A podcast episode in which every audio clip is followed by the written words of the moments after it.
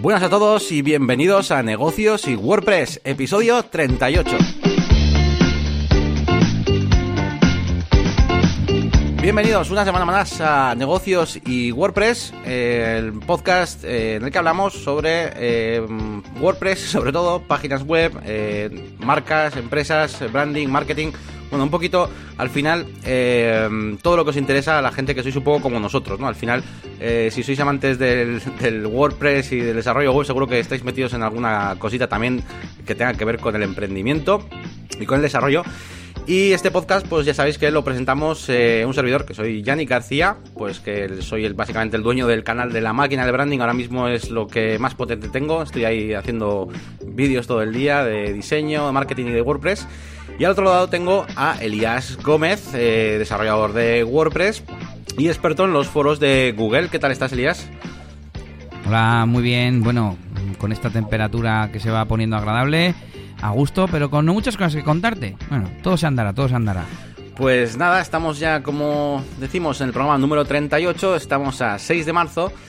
Y hoy vamos a hablaros de un tema pues eh, bastante, bueno, pues compatible con todo tipo de, de, mentes, ¿no? Porque al final ayudarnos de las notas, de los esquemas y de ese tipo de, mm, de cositas está muy bien cuando queremos plasmar algunas ideas y hay veces que, cierto software muchas veces pues se nos queda algo limitado, pues las listas no nos llegan, ¿no? Pues para hacer eh, procesos y cosas así. Bueno, vamos a hablar todo ese tipo de cosas en el tema central de este episodio. Pero antes vamos a comenzar con eh, las novedades de esta semana, un poquito pues lo que hemos ido recopilando y de las cosas que nos hemos ido informando esta semana, Elias y yo. Y bueno, pues yo esta semana, mmm, para empezar, eh, bueno, quería comentaros una noticia acerca del Mobile World Congress que nos dejamos, nos dejamos ahí en el aire porque estuvimos comentando móviles y algunas cosillas eh, frikis como el reloj este del Nubia Alpha.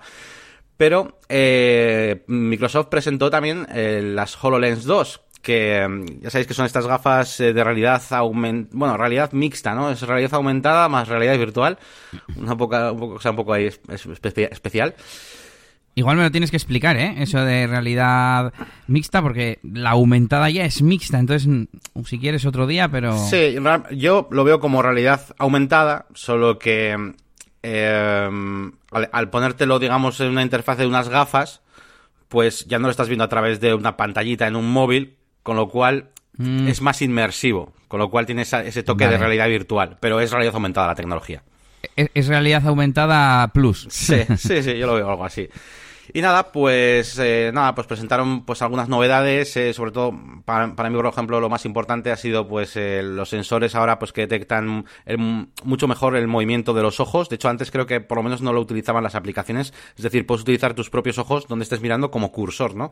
Y, el programa sabe a qué icono de, una interfaz estás mirando, etcétera, ¿no? También tiene reconocimiento, pues, del iris y ese tipo de cosas.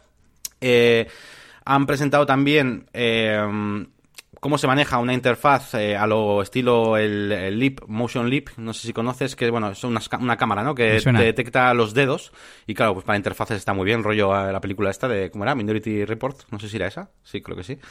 Sí. Y, y está, está muy chulo. Y nada, hicieron una presentación, la tenéis en YouTube, luego lo, dejamos en los enlaces si queréis. Y, y nada, pues básicamente eso. El, el coste sigue siendo pues bastante alto, son 3.500 dólares. Y han presentado también una especie de programa para personalización de las gafas para empresas. Porque la verdad es que cada vez que veo una presentación de estas gafas es muy curioso, bueno, curioso, que lo enfocan siempre mucho a empresas de diseño, de producción, de arquitectura. O sea, va muy, muy orientado a eso, ¿no? No tanto a que cada uno lo tenga en su casa para hacer un poco el tonto, digamos. Y eso, ya han presentado, pues eso, la posibilidad de que las empresas pues hagan su personalización con su capa de, de sistema operativo incluso y cositas así. Y nada, pues eso, nos habíamos dejado este HoloLens 2 y nada, pues para comentarlo un poquito. ¿Y qué más cositas traigo? Bueno, pues un par, un par de cositas más. Eh, también estuve mirando... Eh, la verdad es que no, sé cómo llegué aquí. Estaba mirando algo de afiliados. Me metí en el programa este de AWS de, Amazon. Donde tenéis todas las herramientas esas raras que tiene Amazon de todo. Y en el blog eh, pusieron... había algo de WordPress, me fijé. Y básicamente era que, mm, que Alexa, ya sabéis, el altavoz este de, de Bueno, tú lo tienes, ¿no, Elías? ¿O tú tienes Lo teníamos, pero, pero lo devolvimos. Eh, teníamos el pequeñito que se llama Echo Dot Y nada, sí, los, Amazon, los altavoces se llaman Echo y Alexa sería el asistente como tal, ¿no? Ajá, eso es. Sí, bueno, tú, de hecho tenías, es que me, sonaba que tenías, llegaste a tener los dos a la vez, ¿no? El de, el de Google y el de Amazon. Eso es, la intención era pues compararlos, pero no daba tiempo y se terminaba el plazo de devolución y como no nos estaba gustando, si nos hubiera gustado lo hubiéramos mantenido, pues lo, devolvimos. Pues nada, y total, que he leído una noticia que, que venía, pues eso, que Alexa, que iba a poder, pues leer eh, mm, páginas WordPress, ¿no? Algo así más o menos. Luego ya me he metido a verla y tal, y bueno, básicamente, eh, a través de un plugin, pues lo que hacemos es que Alexa lea la página web como si se tratara de, pues eso, como un podcast, ¿no? Como el RSS, viene una especie de gráfico en la web, no sé si lo has visto tú, Elías. Y mm, pues ahí en el link si quieres echar un vistazo. Pero vamos, es un gráfico y se ve, pues eso, que tú metes el input, es decir, le dices a Alexa, eh, oye, dime lo último del blog de negocios y WordPress. Y entonces, pues Alexa te dice, bueno, pues eh, estos son los artículos y te los va leyendo eh, y demás. Y puedes hacer una mínima, no sé, como interactividad, ¿no? En plan, de léeme este artículo o vete leyéndome todos los titulares, cositas así, ¿no? Y eso, es un, se llama Amazon AI Plugin for WordPress como inteligencia artificial de Amazon plugin, ¿no? y, mm, no sé. Y eso, y nada, pues eh, curioso, interesante, bueno, eh, yo en mi cabeza he pensado, qué guay, luego he pensado, bueno, pues es una cosa más o menos normal, Elías lee las noticias, o sea, las escucha, escucha las noticias, ¿no? Y tal, pero bueno, sí. Eh, esto es como por RSS y tal. Y bueno. De hecho, tú, en, por ejemplo, en Google, tú le puedes decir para entrar a. claro, pero a los dominios. Eh, yo he, es que he probado antes con Google Assistant, con el Google Home Mini, y le he dicho, dime las últimas noticias de Genbeta, he dicho. Y no me ha sabido responder. Claro, quizás diciéndole genbeta.com, o sea, el primer paso es reconocer qué página web es. Claro, si le dices el nombre igual no te lo pilla, sin embargo, si le dices el dominio sí y luego debería ser fácil para ellos encontrar el RSS como hace Feedly, como hacía Google Reader de, un dominio, ¿no? Y a partir de ahí es fácil. Mm, léeme las últimas noticias. Pues son los últimos elementos del feed RSS. Y digo feed RSS porque aquí en el artículo pone como que utiliza el feed RSS, ¿no? Entendido yo. Sí, sí. Em, claro, a ver, luego esto, claro, lo han, querido customizar, ¿no? Y tienes, eh, cuando metes el plan y todo, pues tienes como para personalizar que sea un mensaje de bienvenida, incluso, bueno, eh, lo podéis echar un vistazo y os dejaré por ahí el link. Es interesante, pues eh, eso, como lo empiezan a implementar, ¿no? Pero bueno, no deja de ser una cosa más o menos, vamos, que no, es ahí de futuro esto, ahí de la hostia. Pero está bien, está bien. ¿Y qué más, qué más, qué más? Bueno, pues una cosita también que me he encontrado en WP Beginner que bueno, es un artículo, es un artículo pequeñito, pero bueno, me ha resultado gracioso eh, o bonito, que es un poquito la historia de, de, WordPress y te van poniendo capturas de pantalla del editor eh, durante a lo largo del tiempo, ¿no? Desde, desde 2003, supongo, sí, desde 2003 hasta hoy en día, ¿no? Y te van diciendo pues un poco las cosas más importantes que se realizaron. Y nada, me ha, resultado chulo pues para que lo para que le echéis un vistazo, seguro que seguro que os gusta. Y a los que llevéis años como nosotros con WordPress, pues igual os, trae hasta algo de nostalgia ver, algunas capturas de pantalla de esas. Eso me ha pasado a mí justo antes. Lo he abierto un poco, he dicho, ah, me lo voy a leer, aunque me conozco más o menos la historia, para refrescar. Y al ver las pantallas antiguas ha sido como, qué guay, me, dan ganas de guardármelas para tenerlas yo también ahí almacenadas. Sí, sí, sí. Joder, a mí, eh, eh, de hecho, el otro día, me ha recordado también, el otro día estuve viendo, no sé cómo caí, y en un vídeo de YouTube, eh, joder, no me acuerdo qué es lo que hacía el tío, con qué programa lo hacía, pero imagínate, era eh, diseño, yo que sé, un flyer o un cartel con el Photoshop, el, primero que salió, ¿sabes? y estuvo guapo y me dieron ganas de bajarme alguno, o, claro, bajarme, no sé si tendré que bajar hasta un emulador o algo raro ahí para poder... Ya, ya. Pero estaba guapo. Y nada, nada más, eso es un poquito las novedades que, que os traigo, un poco, pues eso, de noticias. Y nada, te doy paso a ti y luego ya si eso ya hablamos de, de la máquina del branding. Sí, pues yo sigo hablando de WordPress y en este caso de el proyecto Gutenberg para el editor de bloques que hoy mismo, hace nada, hace un par de horas, eh, lanzaba la versión 5.2 y explicaban un poco que básicamente están empezando a trabajar en la base para que el editor de bloques se pueda utilizar fuera de la pantalla de edición del post como tal. Eh, dice que están empezando a trabajar en la pantalla de edición de widgets y que la están empezando a, meter por ahí. A ver si luego lo pruebo, que no lo he probado.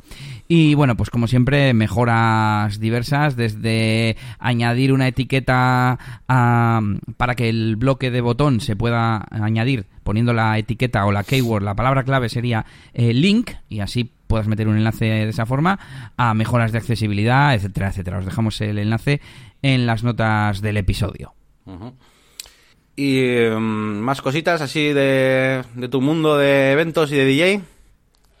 Pues yo la verdad es que estos días, eh, no sé si ha sido por el, el, fin de semana ocupadete de trabajo y preparando también he estado la, la boda de esta semana, la verdad es que poco más, la fiesta del sábado. Tenía un poco de miedo porque me habían dicho que querían bastante euskera y aunque yo tengo repertorio y experiencia de sobra, tampoco soy especialista. De hecho, no sé euskera para animar y, eso. Hombre, para decir guasen y, y, y, orida, pues sí, pero poco más.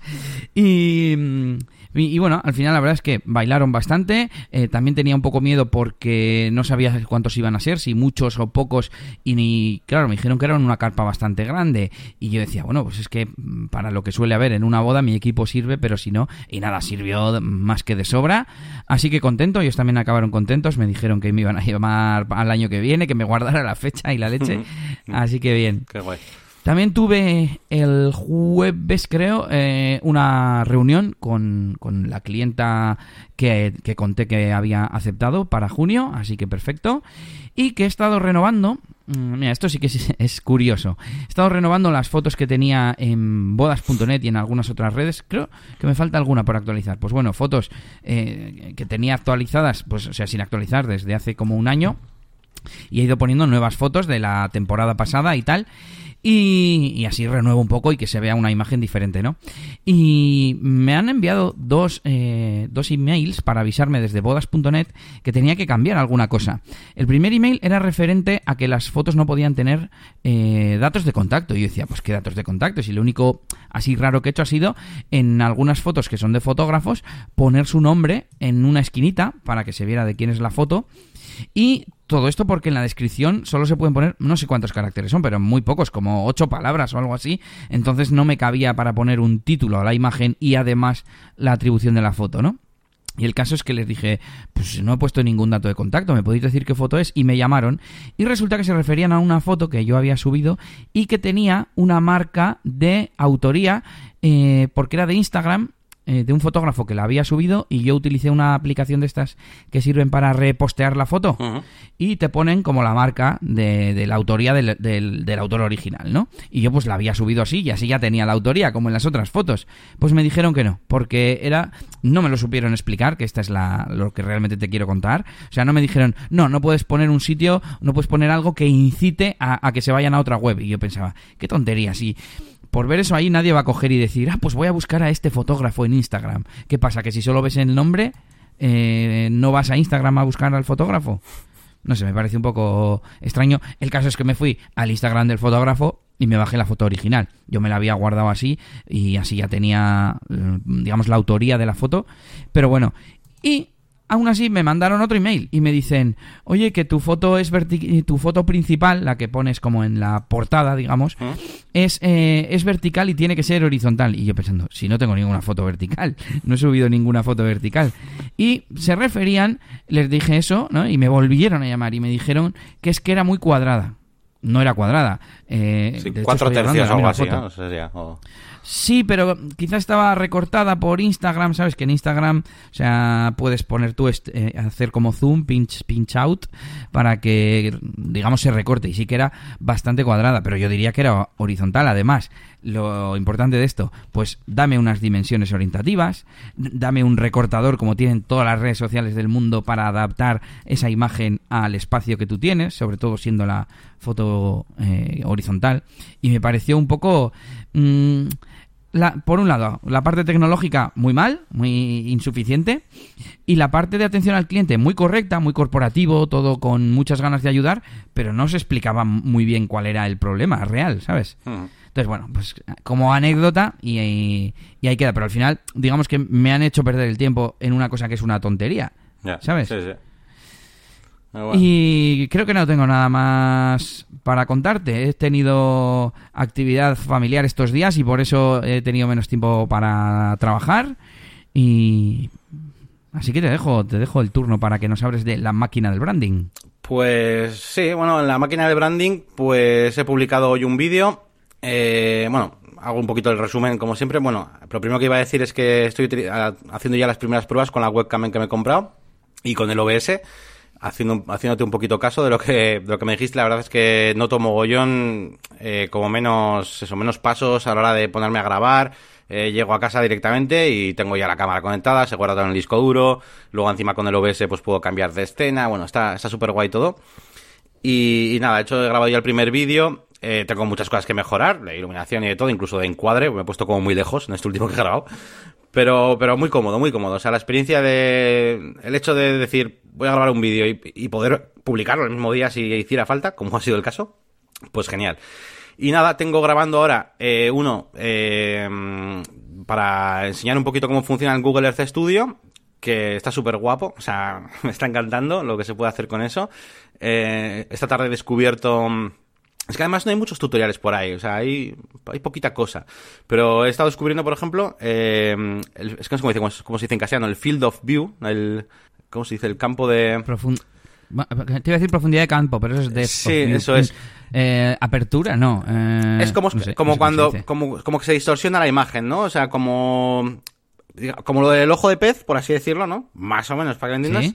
Es como el punto de fuga, ¿no? Se, se, se deforma como mogollón. Bueno, y está haciendo ahí unas pruebas y claro, puedes modificarlo y crear animaciones Campo de visión o campo de perspectiva, dice la Wikipedia. Pues bueno, ni lo había oído, yo creo. Bueno, es una buena definición, pero, pero yo pensé que, me iba a sonar, ¿no? El, término en castellano. y, pero bueno, la, cosa es que, claro, puedes modificarlo, por ejemplo, en una animación y hacer como que de repente va toda leche, claro, porque tú cuando lo modificas y haces como el punto de fuga así súper distorsionado, parece que vas a toda pastilla.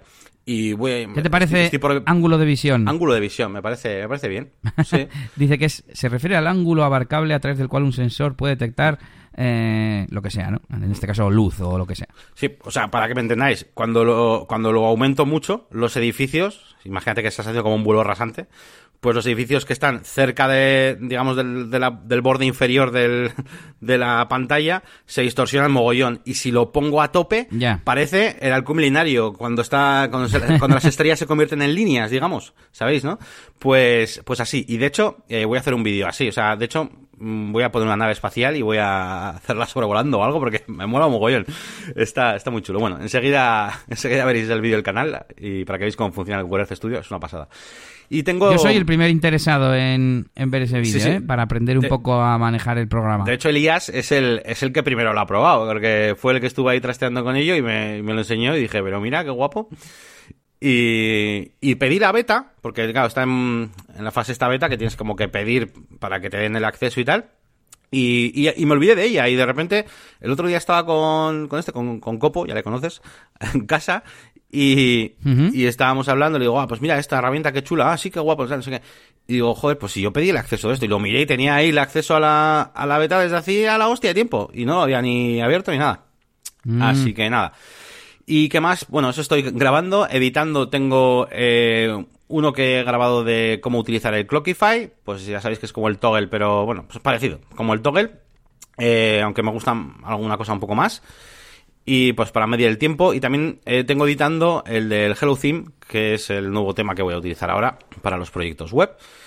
Y creo que nada más. Bueno sí el que es el que he publicado. Eh, el que he publicado es el de cobrar precios por hora y un poquito eh, las razones pues que no por las que no me parece bien no hacer los presupuestos basados en horas y tal. Hay veces que sí que me viene bien está claro pero la mayoría de veces es mejor no hacerlo, ¿no? Para no quitarle valor a tu producto. Todo esto, por cierto, viene este, mi, vídeo original quería ser hablar del Clockify, pero no quería, no quería hacer un vídeo hablando del Clockify sin antes meter una pequeña introducción acerca de lo que me parecen los precios por hora. Lo que pasa que ya me conocéis, mi introducción se ha convertido en un vídeo de 13 minutos, así que he hecho dos vídeos, uno es el de este que he hecho ahora de lo de cobrar por hora y el siguiente ya será el, de, el del Clockify solamente. Bien, bien.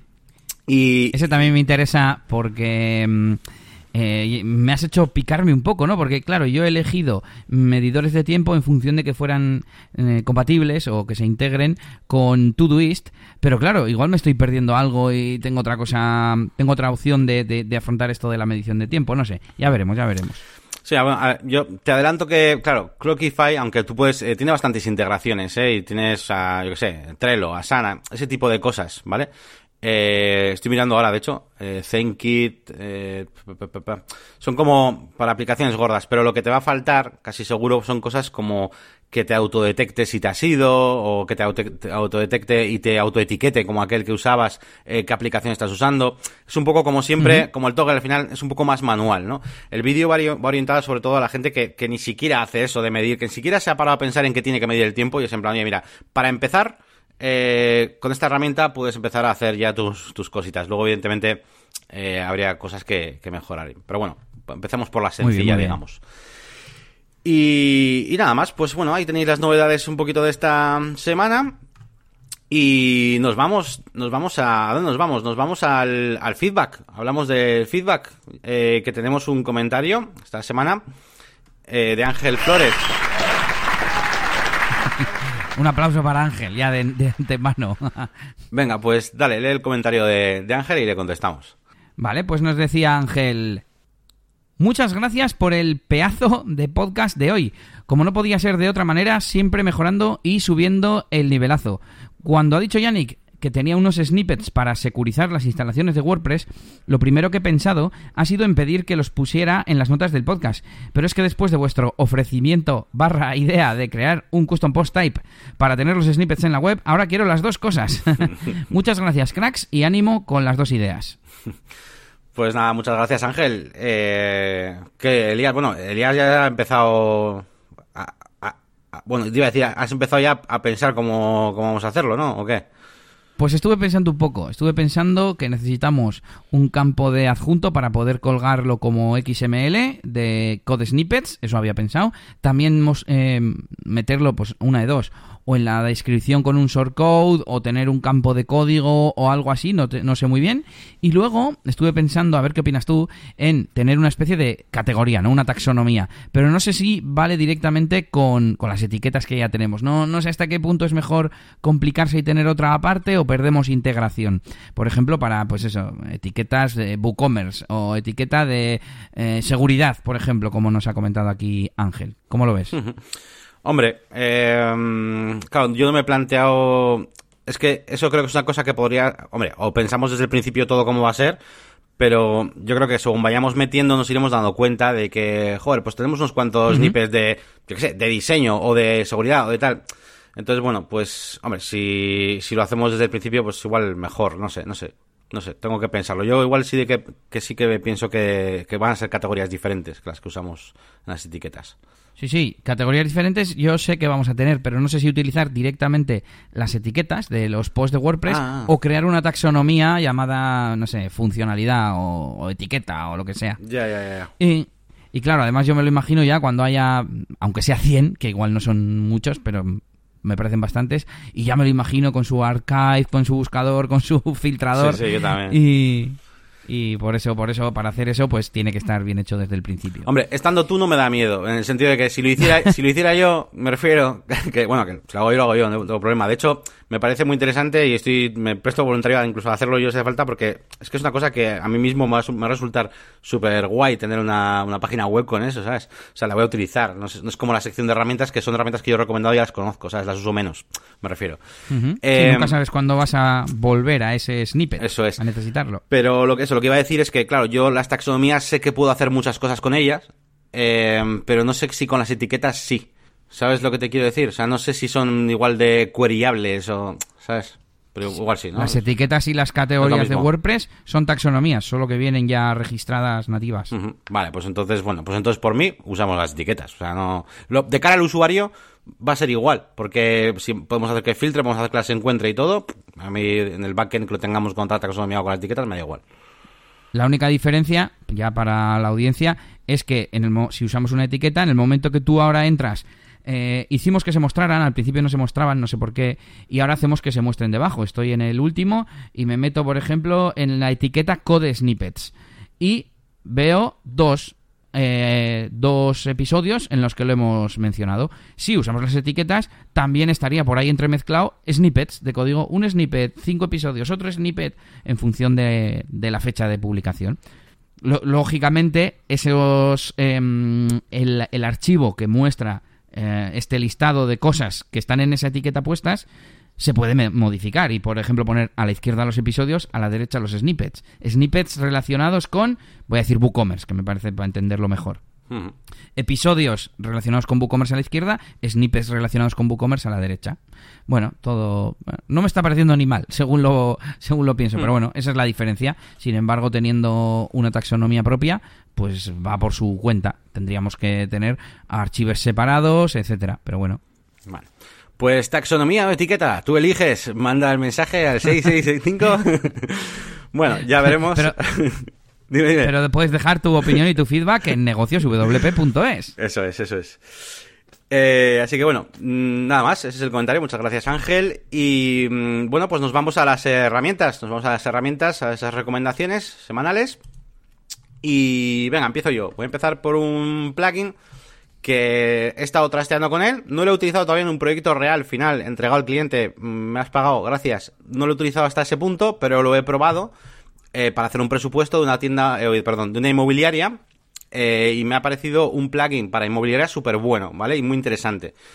Em, se llama Static y es un plugin para WordPress, evidentemente.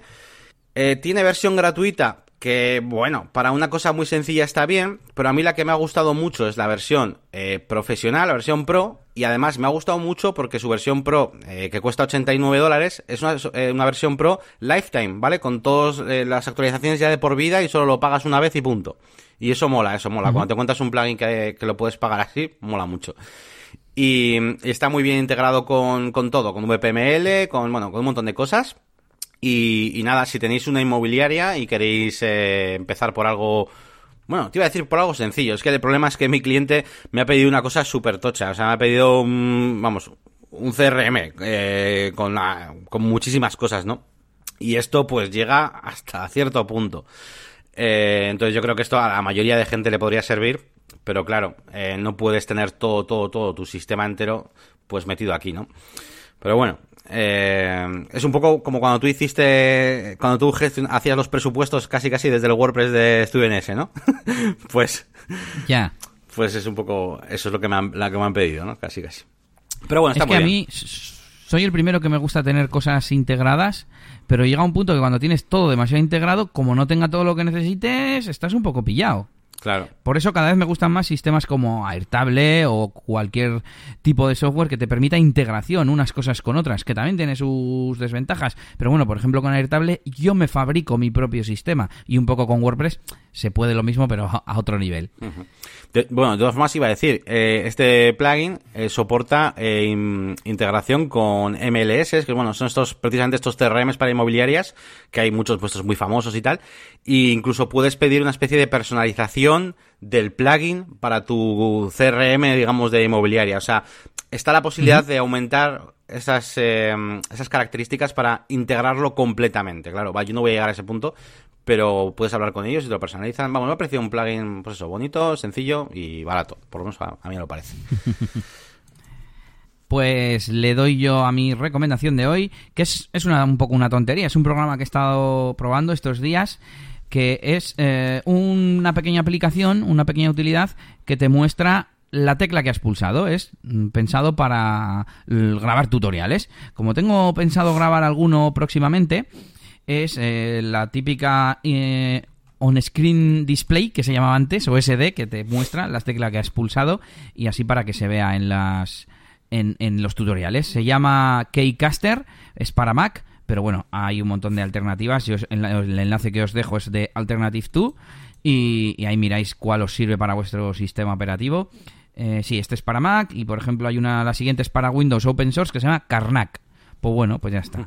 y, nada, pues esta es muy configurable, puedes... No, no, no sirve para el ratón, para el ratón habría que hacerlo aparte, pero bueno, el capturador que utilizo ya tiene para marcar los clics del ratón, así que yo creo que de momento me vale. Así que casi, casi como idea. Oye, mira, que sepas que no te hace falta tener Camtasia o ScreenFlow en Mac, un software específico de captura de pantalla que te haga esta función, sino que con un programita auxiliar lo puedes tener.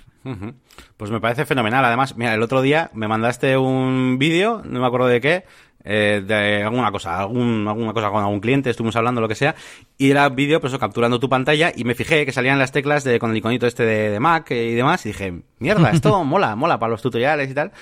Y mira, pues justo, pues perfecto. Eh, buscaré esto, una de las alternativas, pero me parece genial para, para mis vídeos y demás, sí, sí. Lo debería tener funcionando ahí de fondo y, salió en pantalla. Eh, vale, pues nada más. Eh, terminamos con las herramientas y ya sabéis que nos vamos a el tema central, el tema central de esta semana, donde eh, vamos a hablar un poquito, pues eso, de notas, esquemas y otras hierbas. En este momento se llama así la, la tarjeta. Y bueno, básicamente, pues eso, formas de, de estructurar pues documentos y contenidos pero sobre todo no, no, nos vamos a referir a las típicas las listas normales, que también, también hablaremos un poquito de ellas, ¿no? Las notas y tal. Pero ya os digo, vamos a hablaros de la importancia de estos esquemas, de estos bocetos, para vosotros, para el cliente, para entender un proyecto. Ojo, yo hace poco, por ejemplo, tuve que hacer eh, un formulario para en Gravity Forms con un montón de condiciones y demás, y es que no, no te queda otra que hacer un esquema de esta manera. No puedes hacerlo ahí en un Google Drive con un, en un doc con listas, pues te vuelves loco necesitas una herramienta pues eh, mejor, ¿no? Así que, bueno, aquí sobre todo Elías, que es el más eh, experto en todo esto, nos va a hablar un poquito pues de, de tanto los factores que, mm, que tenemos que tener en cuenta pues a la hora de elegir estas, eh, estas aplicaciones para, para hacer nuestros esquemas, como qué opciones tenemos, ¿no? En cuanto a software, ¿no? La mayoría de ellos son, serán online seguramente. Y, mm, y nada, vamos a comenzar un poquito con ello. Vamos a explicar un poquito qué factores tenemos que tener en cuenta y venga, cuéntanos un poquito, Elías, a ver. Bueno, pues lo primero te voy a dar un poco mi, visión, que además de este tema lo añadí yo, que soy quizás un poco más friki de, todo esto, de, de, organizar, ¿no? Una idea eh, a ver cómo lo explico. Mm, yo puse, bueno, lo que tú has dicho, ¿no? Para hacer notas, esquemas, organizar información, investigar sobre un tema y muchas veces no sabemos, o a mí me pasa, no sabemos en qué aplicación hacerlo, ¿no? Muchas veces hay necesidades que se solapan, funciones eh, en cuanto a aplicaciones que se solapan. Es en plan, esto lo tengo que eh, apuntar en el blog de notas, en una aplicación de notas como tal para que tenga etiquetas, en, en un mapa mental, ¿dónde lo tengo que hacer? Entonces yo incluso en su día me hice una pequeña comparativa como de las funcionalidades y las necesidades que, que cubren, ¿no? Entonces yo me fijé, por un lado, en la rapidez. Es decir, lo que voy a hacer necesito que sea muy rápido, una nota muy rápida. Eh, o, no, o, da igual, porque es algo que voy a tener que ir desarrollando y escribiendo un, un, artículo largo y entonces, bueno, pues no me importa que el programa se utilice, se, se abra muy rápido. Por ejemplo, mira, Google Keep no me hace falta guardar cuando termino, sin embargo el blog de notas nativo sí. ¿Sabes? Por ejemplo, algo, cosas así, ¿no? El segundo factor sería la estructuración de datos que he llamado, ¿no? Pues no es lo mismo escribir ideas de un brainstorming, eh, por ejemplo, o posibles eh, regalos para una persona en su cumpleaños, mira, no, se me estaba ocurriendo, me parece un buen ejemplo, que escribir, mira, ayer eh, Nelly hizo una lista de productos para un tema y quería poner el precio al que lo compraba, el precio a lo que le, vendía, ponerle una categoría a cada producto, pues ahí ya entramos en el mundo de, los datos estructurados. Eso como mínimo necesitas una hoja de cálculo, que es donde Nelly lo estaba haciendo. Entonces, claro, y, me imagino a gente que esté muy acostumbrada al Word, pues me imagino que se pondrá a hacerlo en el Word. Bueno, pues en ese sentido tendríamos esa estructuración de datos y ya no digamos si encima vamos a suponer, Nelly hace eh, compras grupales en, en, algunas tiendas para temas de manualidades y claro, eh, se hace, yo le he recomendado mucho Airtable, que es la herramienta que voy a recomendar para cuando tenemos datos estructurados, os hago spoiler. Y, y, claro, se monta unos líos con. Porque, claro, repite. Que es algo que para mí inconcebible. Repite el nombre y la URL del producto. Y al lado le pone Pepita tres unidades. Y luego al de 15 líneas más abajo van los productos de otra persona, de Jaimita, y le pone la URL del producto, el producto y la unidad de nuevo. Y es como para mí eso, algo que se repite y, está estructurado. Claro, yo tendría los productos en una tabla, las personas en otra y las cantidades en otra porque hay que cruzar como las dos tablas, ¿no? Pero bueno, Continúo, el siguiente factor sería la jerarquía, que es básicamente cuando queremos meter cosas dentro de otra cosa, ¿no? Para tener padres e, e, hijos, por ejemplo, no sé. Em, para esto me viene como ejemplo el, mapa mental. El mapa mental, pues tú metes varias ideas que quieres comentar y dentro de esas ideas... Mm, clave, vas sacando pues ideas secundarias o los propios párrafos, por ejemplo, de no sé, de un documento que quieras hacer luego más elaborado o lo que sea, ¿no? Pues en una en un mapa mental haces esas ideas y esas subideas muy rápido. Podrías utilizar también una lista dentro de Google Drive, pero lo bueno que tiene un mapa mental es que tú puedes coger una rama y moverla completamente. Y, simplemente con arrastrar y soltar. Sin embargo, en Google Docs tienes que seleccionar todo el texto, porque no deja de ser texto, letras, caracteres uno detrás de otro. Sin embargo, hay elementos en un mapa mental y puedes arrastrar y, mover. O sea, esto eh, también sería un ejemplo de cuando hay eh, mm, opciones, cuando hay variables. O sea, yo me acuerdo, por ejemplo, de los esquemas que nos hacíamos cuando, ¿qué pasa si alguien nos llama por teléfono a la oficina? Pues primero le preguntamos esto. Si nos dice que no tiene manteni, esto. O sea, ya no que sean subcosas, sino si hay opciones o alter, eh, diferentes, si se ramifican. Eso también sería un poco el mismo tipo de software, más o menos, para elegir. Sería muy parecido y yo creo que en ciertos casos podría valer. De hecho, tú puedes poner una flecha de una rama a otra, pero es todo como, como si fuese eso, una ramificación, una pues una raíz. Voy a sí, bueno, rama o raíz, raíz hacia abajo, pero eh, que sale una raíz gorda, se, se, se, deshace en tres, cada una de esas se deshace en cuatro raicitas más pequeñas, pero en principio, cuando estás en el cuarto nivel, no vuelves al segundo a la rama de la izquierda. Sin embargo, en esto que tú dices sería más un diagrama de toma de decisiones o algo así, ¿no? Que se arranca el ordenador, sí, no. Vale, carga el sistema operativo, sí, no. Y ese tipo de, cosas en la que sí puedes volver a un paso anterior. Pero bueno, también es un buen tipo de, de documento, aunque quizás ya sea tan específico que yo lo veo más. Eh, yo hay veces que dudo de si usar bloc de notas, Airtable o un documento para una cosa que tengo que hacer. Ah, joder, voy a, voy a estructurarme esta cosa que le tengo que contar a un cliente, por ejemplo, mismamente, ¿no? Mm. Y bueno, pues seguimos con la siguiente, el siguiente factor, que es, que es si necesitamos checklist. Por ejemplo, ¿no? Quizás también es un uso muy específico, pero como la herramienta de notas que yo utilizo los tiene, que es Google Keep, pues eh, no sé, lo he metido aquí. Los checklists son listas de cosas que tenemos que reutilizar. Las cosas que me tengo que llevar a un viaje. Eh, las tareas que hay que hacer cuando voy a publicar un vídeo de YouTube. Eh, las cosas que me llevo a un evento de DJ de bodas, eh, para no dejarme nada, tengo una, un checklist. Entonces, yo en su día tenía una aplicación específica para los checklists, y en este caso, como los como lo tiene Google Keep, pues los utilizo es muy fácil porque vas marcando, te hace una lista con, con checkbox que puedes marcar, ¿no? Con un tick. Y eh, cuando terminas o lo quieres reiniciar hay un botón, desmarcar todas. Y eso pues no lo tienen muchas aplicaciones, la verdad. Además ahora le han metido que puedas tener subelementos, así que un poquito más completo. Y bueno, sobre todo esto sirve si mm, necesitas tener uno en marcha. Yo, por ejemplo, no tengo más de un viaje a la vez, no estoy viajando, todavía no me puedo clonar, entonces eh, con esto me sirve. Sin embargo, quizás para proyectos, eh, tú, por ejemplo, tus vídeos puedes estar haciendo más de uno a la vez, con lo cual no sería muy recomendable. Tendrías que copiarte la nota o, así, y ya sería mejor tener una plantilla en un. De hecho, yo lo tendría en un programa de gestión de tareas y proyectos, claro. Sí, sí. Yo recalcar también a los que nos estéis escuchando que, claro, eh, bueno, creo que lo han medio, medio, medio dicho, pero lo recalco, que esto estamos hablando de checklists, ya sabes, tipo, como con checkbox, como si fueran tareas, pero que, que automáticamente se repiten eh, una y otra vez. O sea, tú tienes tus, tus checklists de, de las cosas que tienes que hacer eh, cada vez que vas a un evento a pinchar. Pero cuando hmm. vuelves a tener un evento es el mismo, la misma lista de checklists. Eso es. Entonces estamos hablando sobre todo de funcionalidades que eh, nos dejan como guardar esa lista de checklists para repetirla una y otra vez eh, pues eso, cada vez que tengamos eso, pues un evento o lo que queramos hacer. O sea, no es solamente el hecho de que haya checklist, que eso pues muchas herramientas, sino que puedas eh, eso, guardarlo para que se vaya repitiendo. Eso es. Yo tengo eh, esa nota guardada en Google Keep, tengo una etiqueta que es DJ Elías y tengo en esa etiqueta varias y una de ellas es, eh, pues no sé cómo se llama, lista comprobación, eventos o algo así. Y eh, cuando estoy, pues yo qué sé, si tengo la boda a la una, pues a las 10 de la mañana preparando todo, voy mirando esto, esto, esto, esto, y en función de los servicios que tiene contratado el cliente, pues lo cojo o no lo cojo.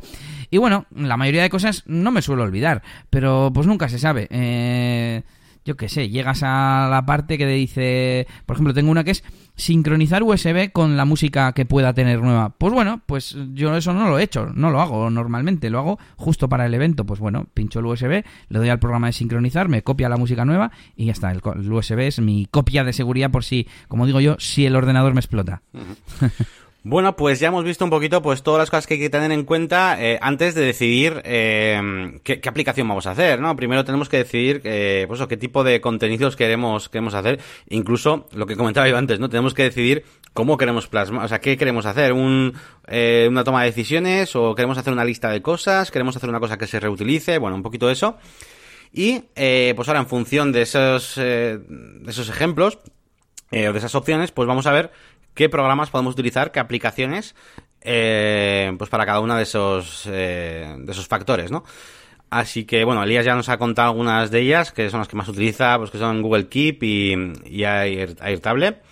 Eh, pero bueno, vamos a, vamos a ver otras también, pues para cosas igual menos, menos típicas. Eh, luego te cuento yo un poco. Yo ya sabes que no, no utilizo muchas, pero te puedo, pero te puedo contar eh, cuáles de ellas me estás haciendo ver que podría utilizar para muchas, para muchas cosas. Venga, coméntame un poquito, a ver, bueno, coméntanos a todos un poquito cuáles son esas opciones que tenemos. Bueno, decir que falta un último factor que se nos había quedado por ahí, pero ya lo habíamos dicho un poco por encima, que ah, es el que sea accionable, ¿no?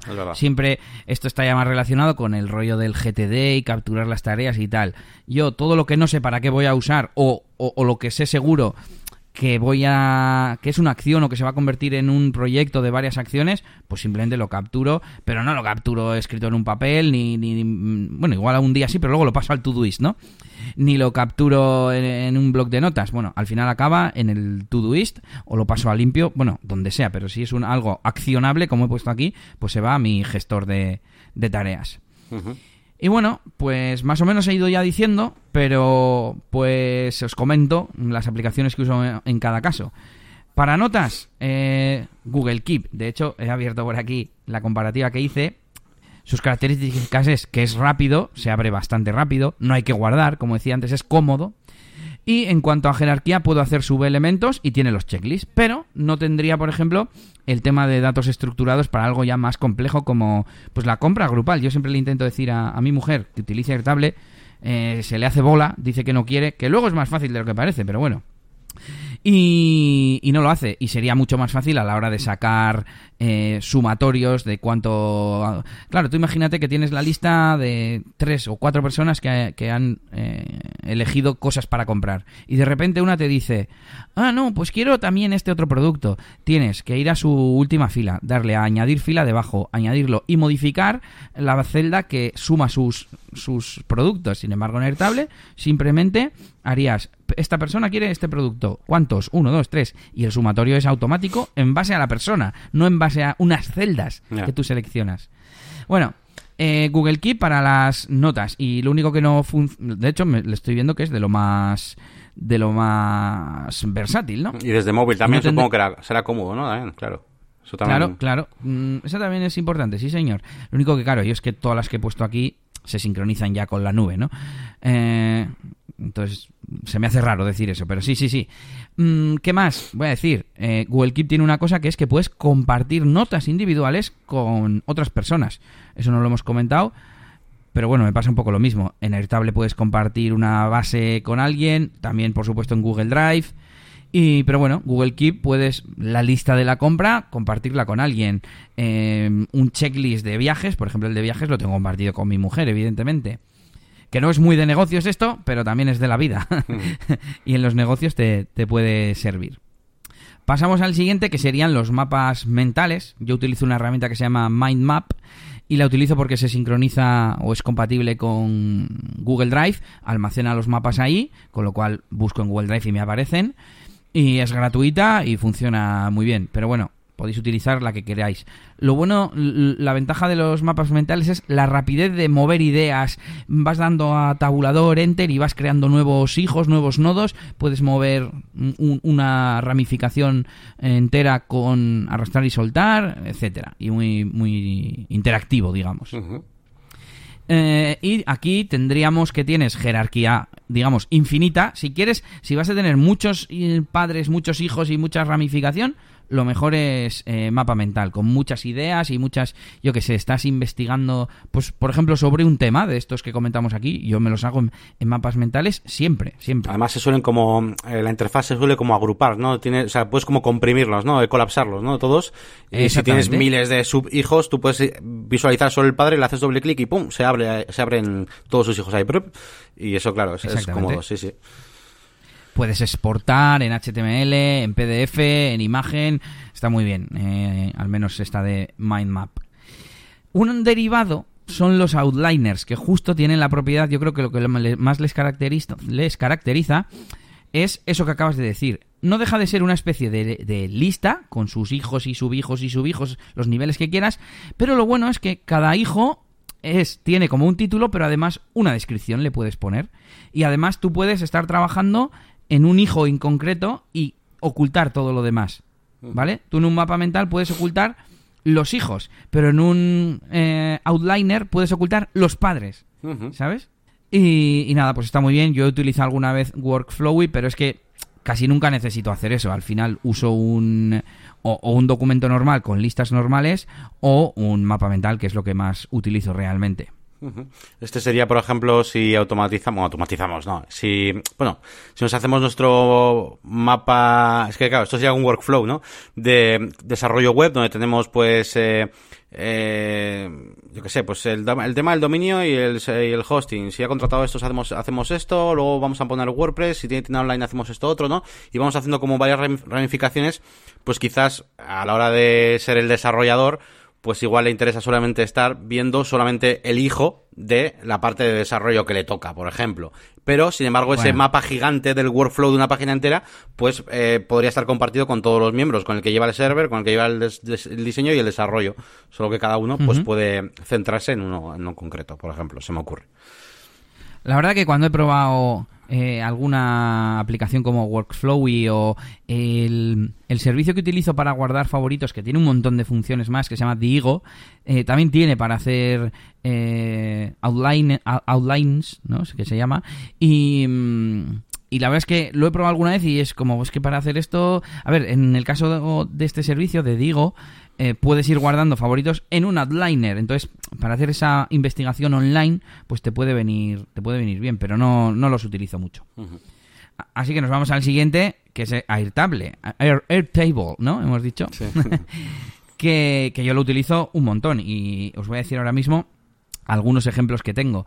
Desde mm, en una misma tabla tener eh, los artículos de inbound marketing que tengo pensado hacer con un campo de en qué etapa están, notas, enlace, para qué área o faceta van, puedo arrastrar archivos, etcétera, a otros más eh, avanzados en los que haya varias tablas y realmente se relacionen entre sí. Por ejemplo, tengo uno para Estudio NS, que es la parte de desarrollo web, y tengo ahí clientes, servicios, proyectos, clientes, incluso eh, pagos. Entonces está todo relacionado. Yo puedo ver súper rápido a qué cliente le he hecho qué proyectos y cuánto dinero me ha generado. Y si le he hecho de, diseño gráfico y de desarrollo web, agruparlo y verlos por separado. Eh, voy a ver si veo algún ejemplo más, mm, porque esto al final es un gestor empresarial, ¿no? A medida. Pero igual alguien se asusta, dice, uy, yo no quiero, yo no quiero algo tan, tan avanzado. Tú, me llegaste a ayudar a mí un día, me acuerdo, a hacer un poquito la, gestión de la agencia, eh, cómo sería desde, desde Airtable también. Y sí, sí, pues, pues, todo, o sea, tener los clientes por un lado, los servicios que tienes por otro, con sus precios, los, eh, digamos, las, los pedidos, iba a decir, bueno, las, las compras, ¿no? De cada, de cada cliente, etcétera, los productos que tiene asignados, los datos del cliente, o sea, al final es que es eso, una base de datos con todo, es como casi casi te puedes hacer ahí un CRM. Mira, para que veas, lo que pasa con esta utilidad del CRM es que tiene un componente también de acciones, ¿no? De voy a, voy a mirar, voy a sacar un PDF de un presupuesto o de un informe, voy a no sé qué. Pero como estamos hablando más principalmente de información, te voy a poner un hmm. ejemplo que tengo de Narcos. Me gusta bastante la serie de Narcos. Ah, que la serie, vale, vale. Sí, sí, pero, pero claro, eh, fíjate, tengo una tabla que es personas, otra tabla que es organizaciones, otra, otra que es zonas, o sea, zonas de países, pues Medellín, Mexicali, Sinaloa, y, y luego sí que hay uno que se llama contenido, que es donde tengo los nombres de las series o las pelis, ¿no? Contenido audiovisual. Y luego otra de actores, ¿no? Y claro, eh, llegó a un punto en el que yo me perdía un poco en la historia, pero encima como te van cambiando los actores de una serie a otra, ¿no? Eh, pues yo decía, ¿pero este quién es? Y a veces le cambian hasta el nombre real que tuvo, ¿sabes? Al personaje Sí, sí. le llaman Pepito Hernández y en la otra serie lo llaman, mm, no sé, mm, Pipi, Pipi, o yo qué sé, no se me ocurre un nombre. Y, y me hacía lío y me hice una base de eso. Bueno, la tengo un poco abandonada, pero pues eso, pues con sus vinculaciones, este es hermano de este, en esta, se- claro, yo podía saber en diferentes series cómo se llaman cada uno, ¿sabes? De hecho, tengo, es la, la tabla que se llama representaciones. Dame un segundo y te digo... mm, mm, mm, a ver si encuentro... Sí, mira. eh, había uno que le llamaban limón. Bueno, pues en Narcos le llamaban cítrico en vez de limón, por ejemplo. Pues eso lo tengo aquí. Bueno, sin más, mm, dejando la, anécdota de lado, mm, pues eso, básicamente información, me da igual, de mm, si sois aficionados a, a ver, ¿a qué te digo? Pues eso, a series y pelis, que puede ser muy, muy típico, y te quieres tener tu propia base de datos con valoraciones, eh, las pelis que has visto, las que quieres ver, pues puedes tener una base de datos en Airtable o en, otros servicios que hemos comentado como Notion o alguno de estos. El que a ti te gustaba, ¿cómo se llamaba? El que era... Bueno, gustaba, que hablaste tú de él un día, Centrix o algo así, ¿no? Sí, el, el que me molaba, mira, el ZenKit, que, bueno, a ver, me molaba. El de primeras lo había visto como un poco más sencillo, eh, pero es al final es lo mismo, es lo mismo. Eh, es, es muy parecido, solo que eh, sí que igual estaba más orientado a ciertos tipos de visualización, porque eso no hemos, no hemos hablado mucho, pero claro, Air- Airtable también tiene diferentes formas de ver lo mismo, ¿no? De, de ver estos, estos datos, pues yo que sé, en modo calendario, modo pues ese tipo de cosas. Y creo que ZenKit igual tenía alguna ventaja en cuanto a eso, pero en cuanto a lo que es la- el contenido y la información, no. Y de hecho quería, comentar, ¿no? Un poco también a, a la gente que yo lo que estoy eh, empezando a, a comprender, ¿no? O apreciar es que cuando necesitamos consultar la información, toda esta información de forma rápida, hacer consultas, eh, filtros, ese tipo de cosas, lo importante, aquí es con donde mola Air- Airtable, ¿no? Cuando queremos ver algo de forma más visual, ¿vale? Eh, comprender algo, por así decirlo, eh, pues como un proceso, opciones, no sé qué, pues bueno, pues igual de ahí nos gusta más igual los mapas mentales y tal. Claro, es que son situaciones diferentes, claro, es que al final esto es una base de datos es para eso, es para consultar información, no para ver eh, cosas. Conste que Airtable tiene una cosa que se llama bloques, donde tienes, por ejemplo, un organigrama y tú pones eh, quién es jefe de quién. eh, tú podrías tener, es que no sé, no, no, no sé cómo sería, ¿no? Estructuralmente, pero tú pones, eh, es el, la persona A es jefe de B, B es jefe de C, C es jefe de D, y, y luego en el organigrama te saldría el árbol que A está arriba, luego está B, luego está C, Sí. mm, y luego está D. Y tiene, por ejemplo, un bloque de timeline, o sea, tiene un, componente visual también a- Airtable. Claro, los Pero bloques, bueno, los bloques serían la- esa parte un poco de, de premium, ¿no? Digamos que eh, y está, la verdad es que es de una, hecho es de pago, sí. Eso es, es- la verdad es que es una pasada. Eh, porque, o sea, tú puedes luego ya, vamos, eh, cómo quieres, ya no solo consultar las cosas, ¿no? Cómo quieres presentarlas, ¿no? Eh, pues quieres hacer un presupuesto, imprimir algo. Entonces, claro, ahí ya, si vamos a la versión premium, eh, con Airtable es que puedes hacer cualquier cosa. O sea, está, está muy guay. Y bueno, pues el ejemplo que he puesto no es muy muy representativo para negocios, pero mira, hace poco he pasado a la, a la base que ya tenía de, de Studio NS, de desarrollo web y demás, las suscripciones de los clientes, porque teníamos en un Excel las, eh, las renovaciones de los dominios, las cuentas de los clientes, etcétera. Y ahora me he añadido un par de tablas o tres en las que relaciono una suscripción con un cliente. Una suscripción sería pues el dominio con el hosting para este cliente. Y encima eh, he hecho otra que se llama cuentas y ahí he guardado, pues mira, esta suscripción de este dominio tiene la el usuario y el dominio de acceso al servicio, pues a donde tenga el hosting. El usuario de, mm, de la base de datos, por ejemplo. El usuario y contraseña del propio WordPress. Y todo eso lo tengo todo centralizado y puedo ver rápidamente y encontrar las cosas. Entonces, bueno, me parece un mejor ejemplo para, para el tema de negocios. Y tengo una... Voy a explicar dos conceptos de, de Airtable, que son eh, dentro de cada tabla podemos tener varias vistas, varias formas de visualizar algo, incluyendo filtros. Entonces tengo uno que es solo para ver los clientes que les, les toca renovar dentro de un mes. Pues eso incluso se puede automatizar para que le llegue un email automáticamente al cliente. De, oye, que te toca renovar este servicio. Y el nombre del servicio lo saca del propio Airtable.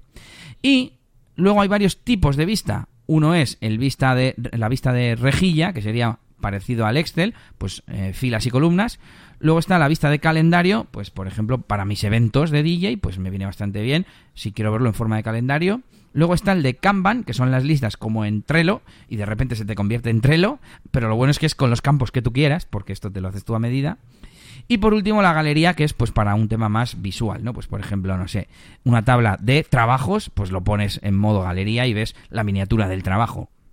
Bueno, y como esto no es un monográfico de Airtable, ya haré yo un vídeo en, YouTube o lo que sea. Pues continuamos. Eh, mira, yo tengo un, un, documento en Google Drive para lo que es la gestión de la despedida de soltero que voy a ir, la siguiente despedida que tengo. Y, bueno, pues igual también está bien, pues eso, que hablemos un poquito del, de Google Drive, bueno, de Google Docs, ¿no? Los documentos. Yo en concreto, por ejemplo, esta despedida la tenemos ahí como son gastos y rollos, pues también tenemos ahí un, una hoja de cálculo de, de Google. Y también, bueno, creo que es interesante esto de los Google Docs o Google Drive, porque igual un factor importante también muchas veces es quién va a utilizar esto, ¿no? Porque Claro, si lo vamos a utilizar tú o yo, pues me voy a, me hago un Airtable, ¿no? Pero si de repente se tiene que meter ahí mis colegas, pues igual les explota la cabeza, ¿sabes? Entonces, claro, eh, o por ejemplo, yo que sé, mismamente en, en, la agencia, ¿no? Yo en la agencia, pues, pues hombre, sí, más o menos, si, si va a existir una formación y si vemos que algo mola mucho, pues igual se puede establecer pero si no, pues a veces es complicado. Imagínate que sois muchas personas o lo que sea, pues es difícil cambiar el chip.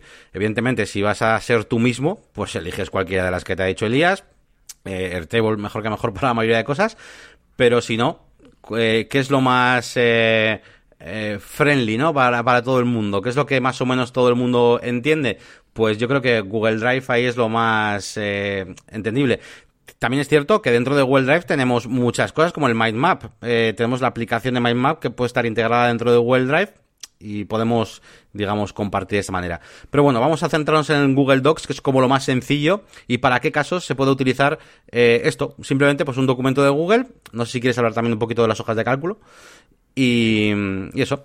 Pues estaba pensando en las hojas de cálculo hace un poco y claro, al final eh, pues eh, funciona como una base, como una hoja de cálculo. Sí que hay cosas, porque yo suelo estar en los foros, que no se pueden hacer, pero ya cosas eh, avanzadas, porque Em, digamos, al fin y al cabo, Airtable es una base de datos y hay registros. Y entonces no hay una relación espacial entre la celda de arriba. Sin embargo, en una hoja de cálculo, sí, la celda de arriba siempre es la celda de arriba. Y hace referencia espacial, no, no a registros, ni, los registros no están identificados ni nada. Entonces esa sería la diferencia, ¿no?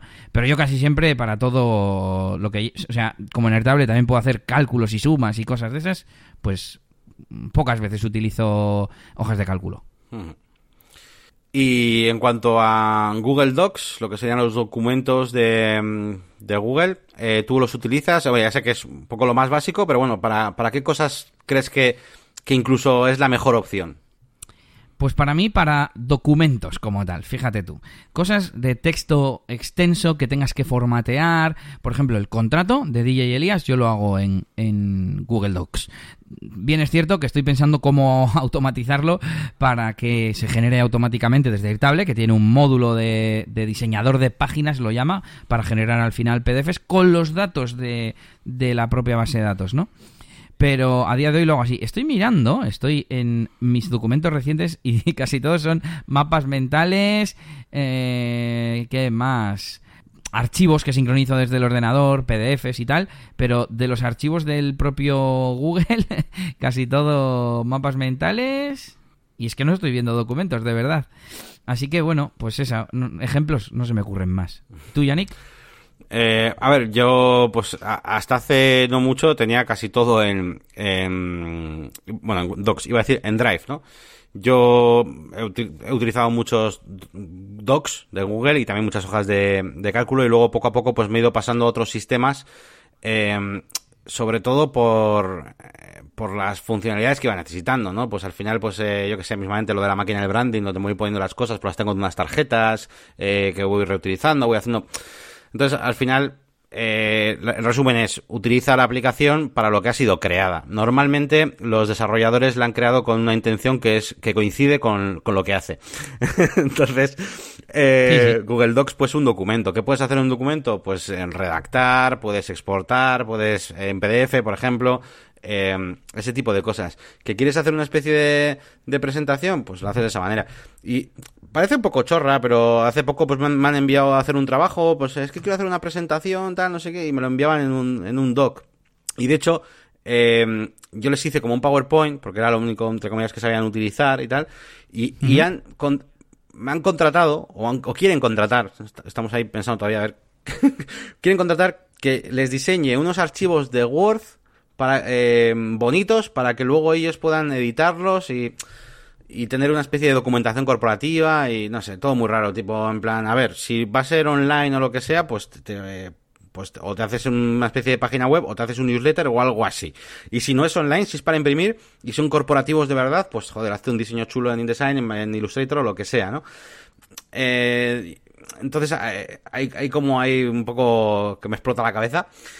Eh, no sé cómo hemos llegado hasta este punto de la conversación, de realmente no sé cuál era la pregunta. Eh, era si, si utilizo... que ¿Para qué ¿Para utilizo qué, los documentos? ¿Para qué utilizas Google Docs o la eso. herramienta, pues eso, documentos, la herramienta sí. de procesador de, de texto? Sí, digamos. documentos, documentos. Eh, ahora mismo, eh, documentos. Antes lo utilizaba para millones de cosas, pero ahora mismo documentos. ¿Por qué? Pues porque he conocido otras herramientas específicas para otras cosas que quiero hacer.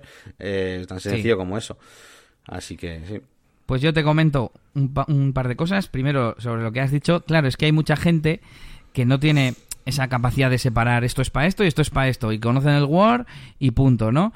Y pues aunque sea online generan un PDF desde el Word o directamente mandan el Word, pero quieren que se vea bonito cuando quizás como tú dices eso tendría que estar o bien online o bien generado desde una desde otra herramienta, un PowerPoint incluso, pero bueno, un InDesign, un, un algo así.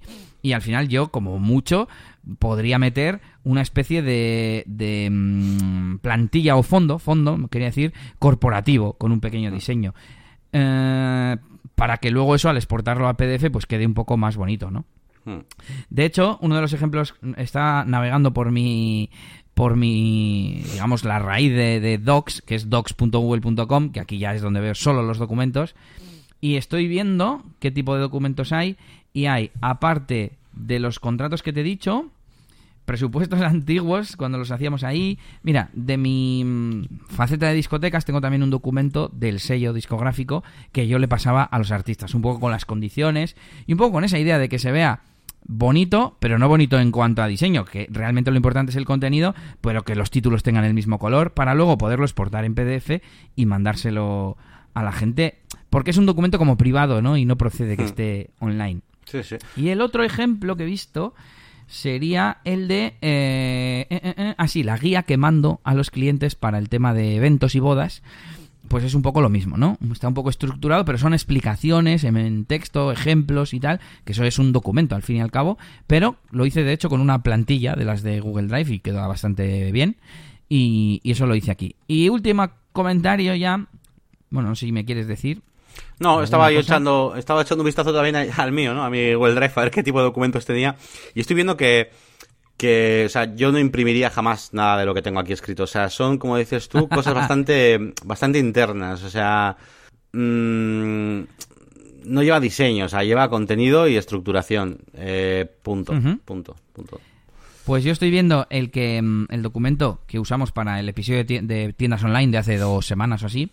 Y claro, eso, por ejemplo, yo lo hubiese hecho de, descaradamente en un mapa mental, porque son eh, nueve categorías y, y, luego con elementos dentro que son listas. Y es como, qué raro, ¿no? Y, no sí, sé, sí. al final has hecho una tabla y no, no, no, era necesario, ¿no? ¿no? No es un documento que, como tú dices, que vayas a imprimir ni, ni nada. Uh -huh.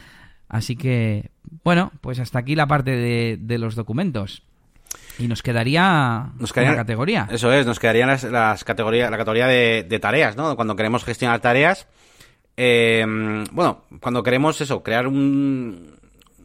Queremos hacer meter información en algún sitio, pero eh, entiendo que cuando te refieres a tareas es que van a ir asignadas o a una persona y que pueden tener el estado hecho y no hecho, ¿no? Y queremos consultar eso, básicamente, esas son las cosas importantes. Algo así, algo así. Por ejemplo, te doy, te doy un, ejemplo. Em, yo cuando entro a SoundCloud o a algún sitio me llega un newsletter de una tienda online de música, eh, yo eso me podría hacer una lista y en el pasado igual lo he hecho así, cuando tenía menos capacidad analítica, ¿no? De darme cuenta de qué es cada cosa. Y en lugar de hacer un documento de, de Google Drive y hacer una lista con los enlaces o con los títulos de las canciones, lo que hago ahora es capturarlo a mi Todoist y tengo un proyecto que no es más que un contenedor que se llama temas comprar. Entonces, en cuanto yo lo he comprado, las tacho, pero además se quedan archivadas por ahí en la base de datos y luego las puedo buscar y ya está. Mm. ¿sabes? Y, es todo como más interactivo, no sé cómo decirlo. Podría ir también a Airtable, por, pero bueno, oficialmente Airtable no tiene una forma de capturar desde el navegador, mm. entonces es un poco diferente. Pero bueno, pues eso, para que veáis esa otra... Sería casi, la, por un lado, la, lo que tú has dicho de hecho no hecho, e incluso para mí la parte de capturar. Porque claro, Todoist está muy pensado para que se integre con otras aplicaciones, con tipo mm, If This Then That, con, por supuesto extensiones para Gmail, para el navegador Chrome, etcétera. Luego también, claro, eh, ahora vos toca a vosotros, ¿no? Que estéis escuchando todo esto, pues que probéis las cosas y, muchas veces la combinación de ellas, yo qué sé, se me ocurre que te puede llamar un cliente por teléfono, lo que sea, igual estás hablando con él, pero eh, eso va a acabar en una tarea pero igual esa tarea de primeras no la apuntas en tu gestor de tareas, la apuntas en algo rápido, por ejemplo, ¿no? Como uh o lo que sea, y luego ya pasa al gestor de tareas. O sea, hay veces que también tenéis que tener eh, combinaciones, tenéis que tener recursos al final, tener distintas herramientas y adecuarlas un poquito al momento en que, queréis apuntar todo esto. Yo, por ejemplo, utilizo un mogollón los viajes de metro para, para apuntar ideas de la máquina de branding. Pero claro, esas ideas para mí acaban en Trello ahora mismo. Y bueno, ya te he contado alguna vez que mi iPhone 4 pues eh, solo puedo acceder a la, al Trello, eh, a la versión web que es muy mala, o por lo menos en, mi móvil es muy mala, y, no en la aplicación. Entonces, con lo cual, mm, suelo utilizar notas. De momento estoy utilizando las notas de, mm, digamos, del iPhone y después me las paso, me las pego en el, en el Trello. Em, pero claro, si pudiera utilizar el Trello directamente, pues eh, lo haría, ¿no? Sí, pero bueno, que depende de las circunstancias al final y todo... El contenido puede ir evolucionando. Al principio es una nota rápida, que decíamos antes de la rapidez. Luego la empiezas a estructurar y entonces eh, lo empiezas a como hacer en un mapa mental. Y finalmente, a mí me ha pasado. Yo eh, correos importantes de algún conflicto, vamos a decir, eh, de, un, de algún cliente, algún conflicto, algo que haya que aclarar, pues igual me la preparo en un mapa mental y luego ese mapa mental, además la aplicación lo permite, lo paso directo a Google Drive para hacerlo en formato de texto ya bien explicado. Porque igual yo lo que había tomado eran ideas, como pequeñas eh, palabras clave, ¿no? Y luego ya en el documento lo, lo, desarrollo y lo pongo bonito y ya igual de ahí lo pego al email o lo puedo hacer directamente en el email, pero bueno, para que entendáis el, el concepto. Eso, eso, eso, nada, muy bien explicado. Eh, y nada, que tampoco os liéis a demasiadas cosas, ¿eh? Yo, por ejemplo, tengo, recuerdo, tengo rimas de la canción A mí me gusta el WordPress, por lo menos en tres o cuatro sitios diferentes. Y me acuerdo de, decir, joder, se había hecho una rima aquí de Elementor con no sé qué, con excremento, no sé, ¿no? ¿Y dónde estaba eso? Y miraba en las notas del iPhone y no estaba. Miraba en Drive y no estaba. ¿Dónde la apunté? Tal, bueno. Entonces, sin más, que, también que os, centréis. Bueno, pues terminamos eh, nuestro tema central. Eh, no tenemos eh, esto de regreso al futuro. al futuro. Eh, podemos recordar un poquito por encima cositas que tenemos un poquito en el aire. Pues algún día os hablaremos también del proyecto este de OneShot Toolbox, tenemos un poquito aparcado. hablaremos también de la, la, intranet que está, bastante preparando. También el tema de las consultas, creo que le ibas a dar una vuelta, aunque no está puesto aquí, creo. Pero ese tema de las consultas, a ver cómo acaba. Lo de eh, las consultas de Elías, de eliasgomez.pro. Que no sé si lo ibas a. Bueno, está implementado ya, que leches, lo pusimos en el lo, episodio. lo contamos la, semana pasada y de momento no me ha llegado ninguna, mm. pero bueno. Pero bueno, de momento tenemos ahí nuestros deberes más o menos hechos, los principales. Así que no comentamos nada de Regreso al Futuro. Y nada, pues vamos a terminar ya este episodio de hoy. Espero que os haya gustado y os parezca interesante también todas estas herramientas.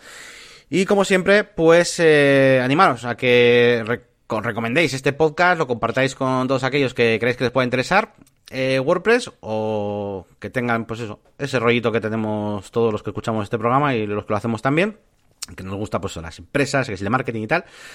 Y nada, Elías, a ver, ¿qué, qué tenemos que recordar a todos siempre? Las páginas web, donde nos pueden dejar comentarios y, y de todo y recomendaciones. A ver. Pues dejarnos eh, vuestras, vuestro feedback al episodio en negocioswp.es. Ahí en, el, en la home, arriba a la izquierda, estará el episodio para que veáis las notas y dejéis vuestros comentarios, como ha hecho Ángel. Y por supuesto, mmm, sugerencias de temas, comentarios que no estén directamente relacionados con el episodio en, la, en el apartado de contacto.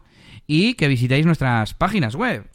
Que son la máquina de branding.com eh, y bueno, podéis visitar también mi canal de YouTube, por supuesto.